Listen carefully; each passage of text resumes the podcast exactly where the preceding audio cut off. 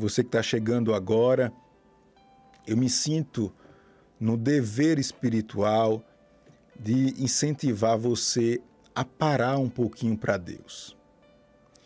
Você diz assim, mas pastor, eu oro, eu estou fazendo uma coisa e outra estou pensando em Deus. É sim, glória a Deus por isso, mas você precisa ter um momento com Deus. E este momento que falo aqui pode ser uma dedicação sua a Deus. Ah, pastor, tá certo, eu vou parar aqui 20 minutinhos, 30 minutos eu quero ouvir uma palavra, pastor, porque eu preciso. Eu preciso saber, pastor, qual é a vontade de Deus. Pastor Júnior, eu preciso de uma resposta. Eu creio que Deus, ele é resposta para você. Eu creio que Deus é alívio para você. Eu creio que Deus ele é sabedoria na sua vida. Eu creio que Deus ele vai chegar na sua vida como uma espécie de blindagem. Olha só, enquanto eu falo isso, vem uma palavra no meu coração para lançar sobre a sua vida. Tem coisas que estão lhe atingindo que não era para atingir. Eu vou repetir tem coisas que estão lhe atingindo que não era para atingir. Deus, através desses momentos espirituais, Ele quer lhe deixar mais robusto. Ele quer lhe dar sabedoria. Ele quer lhe dar o que nós chamamos de discernimento. É assim, ó alguém chega dizendo algo, falando algo, vendendo algo, pintando algo, aí dentro de você tem essa virtude de Deus. Aí você diz: tem nada disso. Aí alguém até pensa assim: ah, eu estou conseguindo envolver ele, envolver ela, eu estou conseguindo vender o meu peixe, né? Como diz a história, eu estou conseguindo. Aí Deus vai criando uma situação Deus vai lhe dando habilidades. Às vezes você não consegue nem explicar como você chegou a determinado resultado, porque é algo espiritual, é algo de Deus. É essa aproximação, é esse momento que você diz, Pastor Júnior, chega, pastor.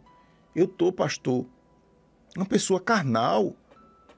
Eu digo que creio em Deus, pastor, mas eu não me importo com as coisas de Deus. Eu não paro para Deus, pastor. E olha que oportunidade nós temos. Independente da sua religião, do que você professa, você parou um pouco. Independente, eu sempre falo aqui por causa das nossas posições políticas, ideológicas. Tem pessoas que não batem, não gostam por causa das nossas posições. Mas veja bem, eu não estou falando de posição política ou ideológica. E nem estou pedindo para você gostar de mim ou não. Eu estou pedindo em nome de Jesus que você se dedique um pouquinho mais a Deus. Tudo que vem do homem é falho. Tudo que tem o DNA dos homens pode aproveitar uma coisa e jogar outra fora. Isso é tudo, tudo é tudo. Mas eu estou falando do Evangelho. Eu estou falando do Evangelho. Eu estou falando daquilo que lhe dá vida. Eu estou falando de uma dádiva chamada fé. Se você não tiver fé, você não consegue agradar a Deus. E você não vai conseguir ter fé com palavras positivas. Você não vai conseguir ter fé ouvindo projetos humanos. Isso não vai despertar em você. Você vai ter fé através de ouvir o Evangelho. E por que alguns rejeitam o Evangelho, Pastor Júnior? Sabe por quê? Porque antes do evangelho fazer efeito na vida das pessoas, ele causa uma tristeza momentânea, ou que nós poderíamos falar, entre aspas, uma infelicidade. É. Por isso que as pessoas rejeitam. Para esse evangelho fazer efeito na sua vida, você precisa se arrepender. E esse arrependimento é uma tristeza, Mas a Bíblia diz que é uma tristeza que provoca vida. Num primeiro momento é uma repreensão. No primeiro momento você diz assim, mas é tão difícil. No primeiro momento você diz, não, mas eu vou tentar de outra maneira. No primeiro momento você diz assim, não, não, isso não é para mim. Mas daqui a pouco você vai aceitando, aceitando, aceitando, aceitando. E a vida de Deus começa a brotar. Viu? Então, você que está chegando agora, são 8 horas e 37 minutos, estamos transmitindo essa programação para o rádio, para as redes sociais. E eu queria ler parte de um salmo muito conhecido, o Salmo de número 51. E em seguida nós vamos orar, nós vamos falar com Deus, e aí eu peço que você se lembra de alguém, manda o link, deixa seu like, dá um jeito, convida as pessoas para sintonizar a rádio que você está ouvindo, para a gente multiplicar as pessoas que estão conosco agora fazendo esse elo espiritual. Porque quando nós formamos esse elo, os espíritos imundos, as obras malignas, elas começam ser combatidas. Tá certo? Vamos lá, Salmo de número 51, saudando aqui os irmãos que chegam agora. Eu iniciei agora a transmissão aqui pelo meu Instagram, Pastor Júnior Técio, e Qualquer dificuldade, você vai para o YouTube Rádio Novas de Paz Oficial. Diz assim a palavra do Senhor. Só lembrando aqui que quem escreve esse salmo é Davi, e Davi, e Davi usa essas palavras para recomeçar. Vamos lembrar que Davi cometeu o pecado mais famoso do mundo, ou melhor, o adultério mais famoso do mundo e depois disso, ele levou a vida dele com uma certa normalidade, mas ele percebe que as coisas não estavam alinhadas diante, dos, diante de Deus. Diante dos homens passou, mas e Deus? Aí ele agora ele conversa com Deus, recomeçando a sua vida. E olha que coisa linda ele fala, que, que palavra poderosa sai do coração de Davi registrado no Salmo 51. Está escrito: Tem misericórdia de mim, ó Deus, segundo a tua benignidade. Apaga as minhas transgressões, segundo a multidão das tuas misericórdias. Lava-me completamente da minha iniquidade e purifica-me do meu pecado, porque eu conheço as minhas transgressões e o meu pecado está sempre diante de mim. Contra ti, contra ti somente pequei e fiz o que aos teus olhos é mal, para que sejas justificado quando falares e puro quando julgares. Eis que em iniquidade fui formado, e em pecado me concebeu minha mãe. Eis que ama a verdade no íntimo, e no oculto me fazes conhecer a sabedoria.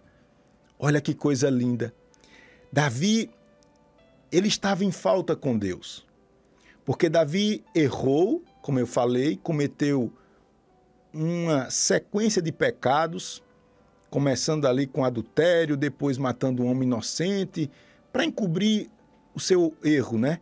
É aquela história. Um erro leva a outro erro, um abismo chama outro abismo, nós sabemos disso. Davi estava vivendo exatamente isso. Mas chega um momento que ele diz: Eu estou cansado.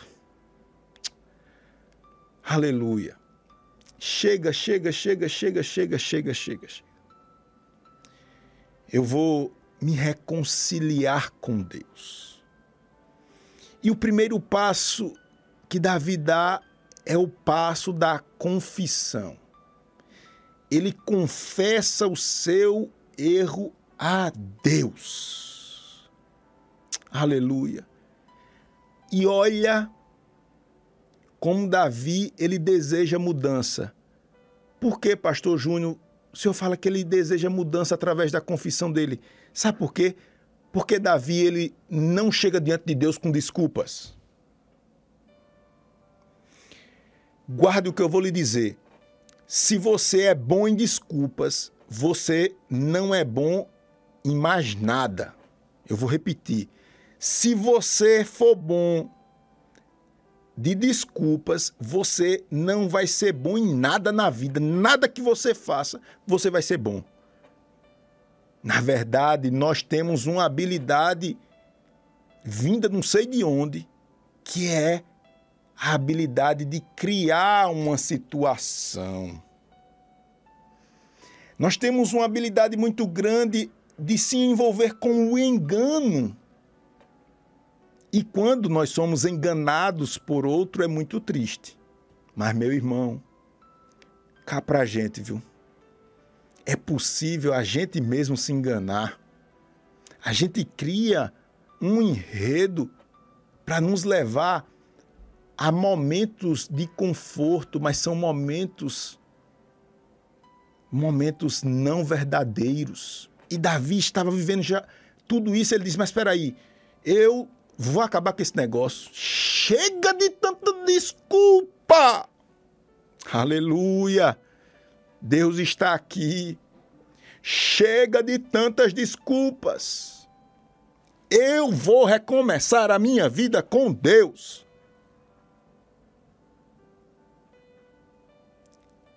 E Davi, ele chama o seu erro de. Ele fala aqui, ó transgressão.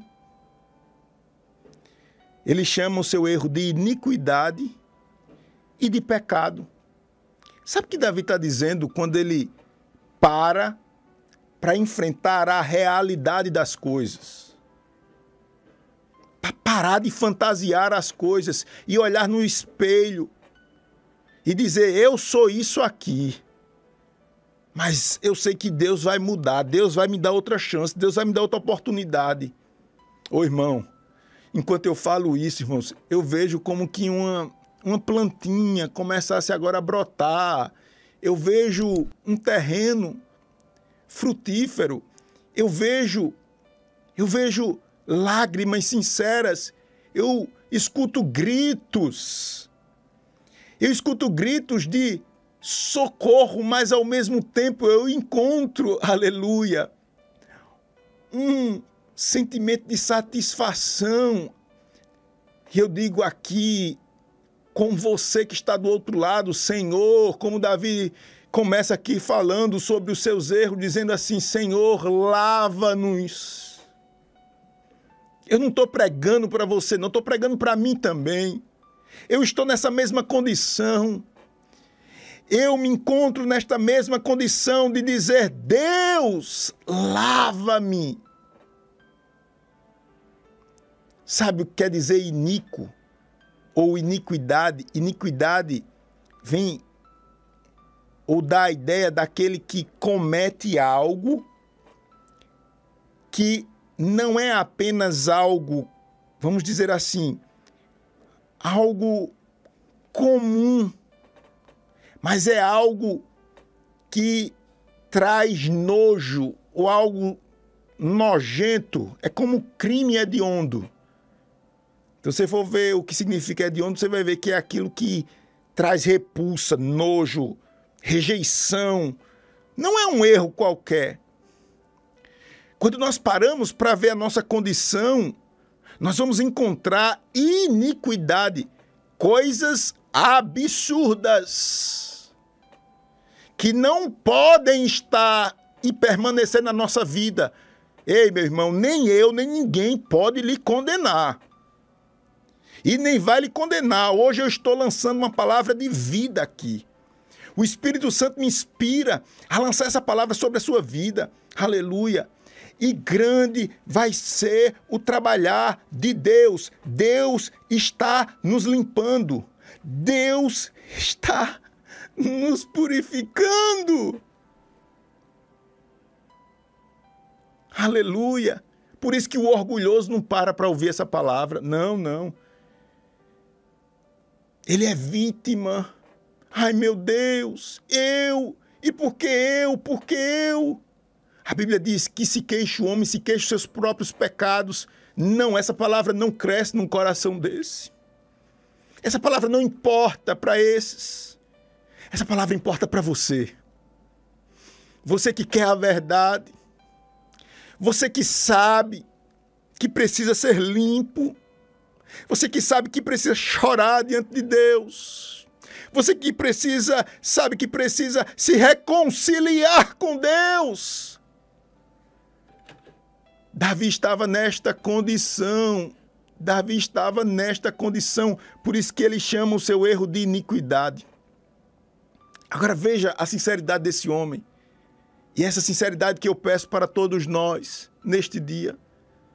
Senhor, lava-me na minha iniquidade. O meu erro, eu chamo de iniquidade, foi sujo, foi hediondo.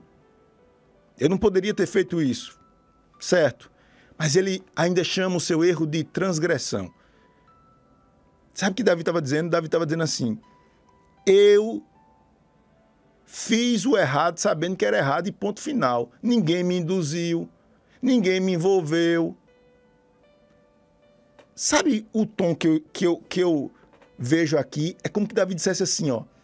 Eu estava até justificando o meu erro e colocando um peso, uma carga ou uma culpa em outros. Mas sabe de uma coisa? Deus não, não aceitou isso. Então eu vou pelo caminho da verdade. A verdade é que eu sabia que era errado e eu fui e fiz o errado e ponto final. Transgrediu. Tinha uma norma, a norma era esta. Eu conhecia a norma, mas eu infringi. Eu fui violento com a regra e transgredi. E por fim, Davi pede, Davi chama o pecado de pecado. Davi diz assim, ó, eu errei o alvo. Tinha um alvo ali, era foi fora, foi, foi fora, fora, fora. Agora, diante de tudo isso que me chama a atenção aqui, é que ele diz aqui, ó, verso 6, guarda essa palavra. Eis que ama a verdade no íntimo. Diga assim comigo, se você puder. Deus ama a verdade. Por favor, se você puder, escreva aí. Quem está no, no, Instagram, quem chega aqui nas redes sociais, no meu YouTube, no YouTube Novas de Paz Oficial, no meu Facebook, se você puder, você que está pelo rádio, se você está dando atenção a essa reflexão, se você está conosco se preparando para o momento da oração, escreva aí. Deus ama a verdade. Deus ama a verdade. Isto mesmo. Deus ama a verdade. Aleluia. O Espírito de Deus, ele se manifesta onde há verdade. Guarde isso em nome de Jesus. Se você quiser trazer Deus para o seu casamento que está destruído, você precisa tratar o seu cônjuge com verdade. E verdade é verdade. A verdade, ela dá vida a Deus, se é que a gente pode dizer isso. A verdade, ela atrai o Espírito de Deus. A verdade nos seus relacionamentos trarão saúde e paz nas suas relações. A verdade no seu no, no seu na sua lida com os seus funcionários, na sua lida com os seus patrões ou com o seu patrão.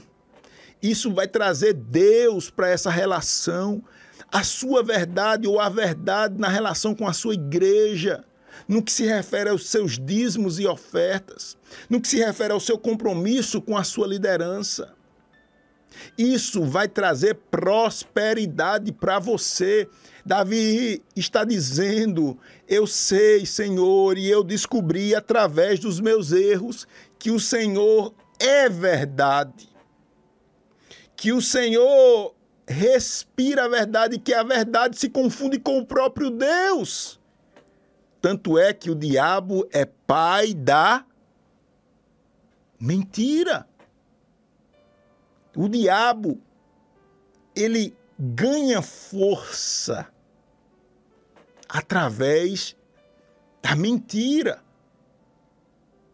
Deus está falando conosco, meu filho, se você quiser me levar para algo ou para algum lugar, você vai ter que levar a verdade.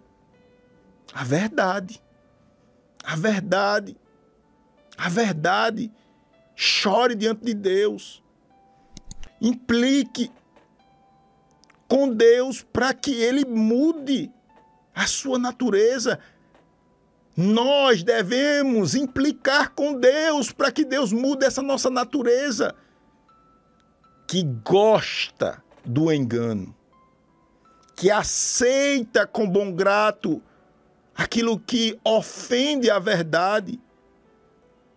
Eis que amas a verdade no íntimo e no oculto me fazes conhecer a sabedoria.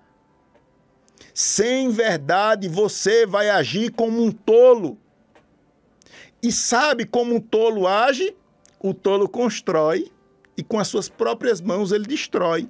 Irmãos, isso é o que está acontecendo com muitas pessoas que estão me ouvindo agora. Você construiu e você mesmo está destruindo.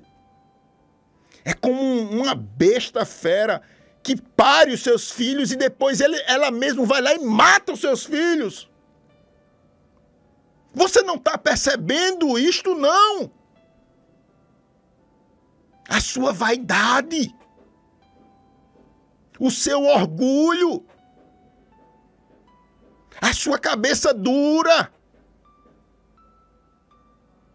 o seu apego ao que as pessoas falam, ao que as pessoas pensam, está destruindo aquilo que você construiu e você está batendo na tecla. Você está batendo na tecla, você está batendo na tecla. É isso mesmo, é isso mesmo, não.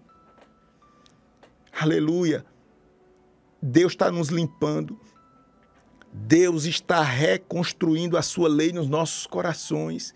Deus está nos dando a oportunidade de acertar o alvo, o alvo que nós erramos. Mas ele diz: sem verdade não tem. Não tem restauração. Sem verdade não tem restauração. Não tem restauração. Sem verdade não tem sabedoria. Eu falei que o tolo, ele constrói com suas mãos e com as mãos ele destrói.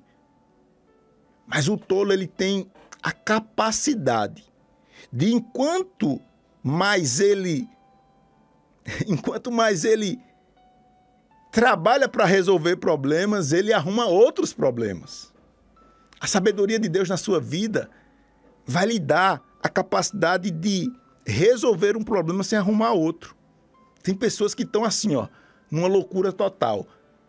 Quando vai resolver um problema, arruma outro problema. E isso vai se tornando misericórdia. Deixa eu falar do versículo 10 para a gente orar aqui. O versículo 10 diz assim, ó: Cria em mim, ó Deus, um coração puro e renova em mim um espírito reto. Aleluia. Vamos fazer essa oração também? Vamos fazer essa oração dizendo assim: Cria em mim, ó Deus, um coração puro, meu Deus. E renova em mim um espírito reto. Deixa eu lhe dizer uma coisa. Deus me inspira a lhe dizer: olhe, é melhor você ser pisado do que você pisar nos outros. Alcance essa palavra em nome de Jesus. É melhor você ser enganado do que você enganar os outros. É melhor você ser humilhado do que você humilhar os outros. Porque se você está nessa condição desfavorável hoje, Deus está dizendo através dessa palavra: Eu vou lhe honrar. Deus está dizendo através dessa palavra: Eu vou lhe honrar. Não use as armas do maligno.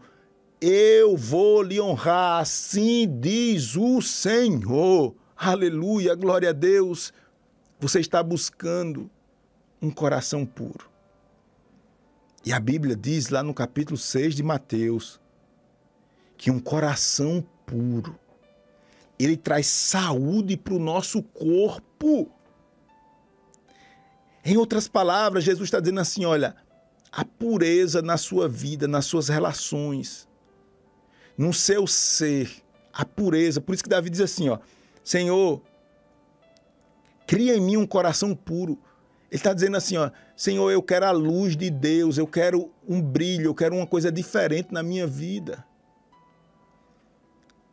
A malícia não pode, não pode, não pode pousar no nosso coração, irmãos. O desejo de vingança não pode pousar no nosso coração. A malignidade não pode pousar no nosso coração. Não pode. Davi ele está ele tá aqui em um tom de clamor. Ele está gritando, dizendo: Cria em mim, ó Deus, um coração puro e renove em mim um espírito reto. Aleluia, glória a Deus. Aleluia, glória a Deus. Versículo 16, ou verso 16 do Salmo 51, para a gente concluir. para a gente orar. Ele diz assim, ó. Porque não te comprases em sacrifício, senão os daria. Tu não te deleitas em holocaustos. O sacrifício para Deus são o espírito, os sacrifícios para Deus são o espírito quebrantado a um coração quebrantado e contrito, não desprezarás, ó Deus. Eu finalizo aqui para a gente orar. É Deus falando, em outras palavras, conosco, dizendo: sabe o quê? Só tem um jeito de você me atrair, meu filho. É com o coração quebrantado. Isto é, se despindo das suas vaidades. Não tem outro jeito. É reconhecendo os seus erros. Ô oh, irmãos, eu não consigo pregar outra mensagem. Não consigo. Eu não posso chegar diante de Deus com as minhas desculpas, todas bem acomodadas. Não, não, porque Deus não aceita. Isso não atrai Deus. Eu preciso chegar diante de Deus com o coração quebrantado. E muitas vezes, irmãos, eu não sei você, mas eu me encontro com o coração duro diante de Deus. Com aquele formalismo. Isso me incomoda. Chega para orar, ora, se levanta, vai embora. E cadê aquela verdade, aquela Cadê aquele, aquela devoção, aquele amor? Cadê? Cadê aquele amor pela obra de Deus? Isso tem me incomodado. Porque se não tiver quebrantamento, não tem vida. Está faltando é vida. É vida que está faltando. É isso mesmo. Está faltando vida.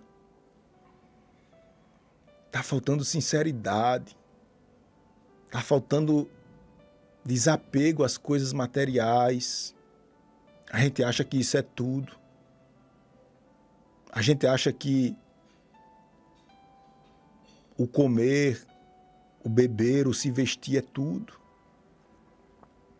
E o tempo está passando. O tempo está passando. E nós continuaremos envolvidos nos nossos desvaneios, nas nossas loucuras, nas nossas viagens. E o tempo passando. Daqui a pouco é o fim do ano e pronto, acabou-se mais um ano. Eu não vou continuar assim. Deus vai me ajudar. Você não vai continuar assim. Deus vai nos ajudar. Aleluia. Aleluia. Aleluia tem fogo restaurador de Deus caindo do céu sobre vidas nesse momento. Aleluia. Tem cura de Deus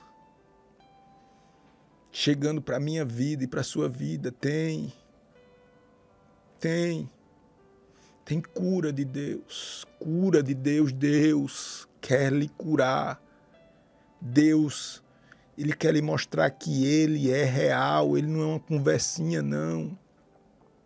Ele não é uma fantasia, não. Ele não é uma força, nem um arrepio, nem uma coisa boa, nem uma. Não, ele é Deus, ele é real. E enquanto eu falo aqui, ele está se manifestando nos corações daqueles que creem, naqueles que estão quebrantados. E se você não sente esse quebrantamento, rogue a Deus, insista diante de Deus, isso é a sua vida. Não tem nada feito se não tivermos Deus na nossa vida. Não tem nada feito se Deus não estiver conosco.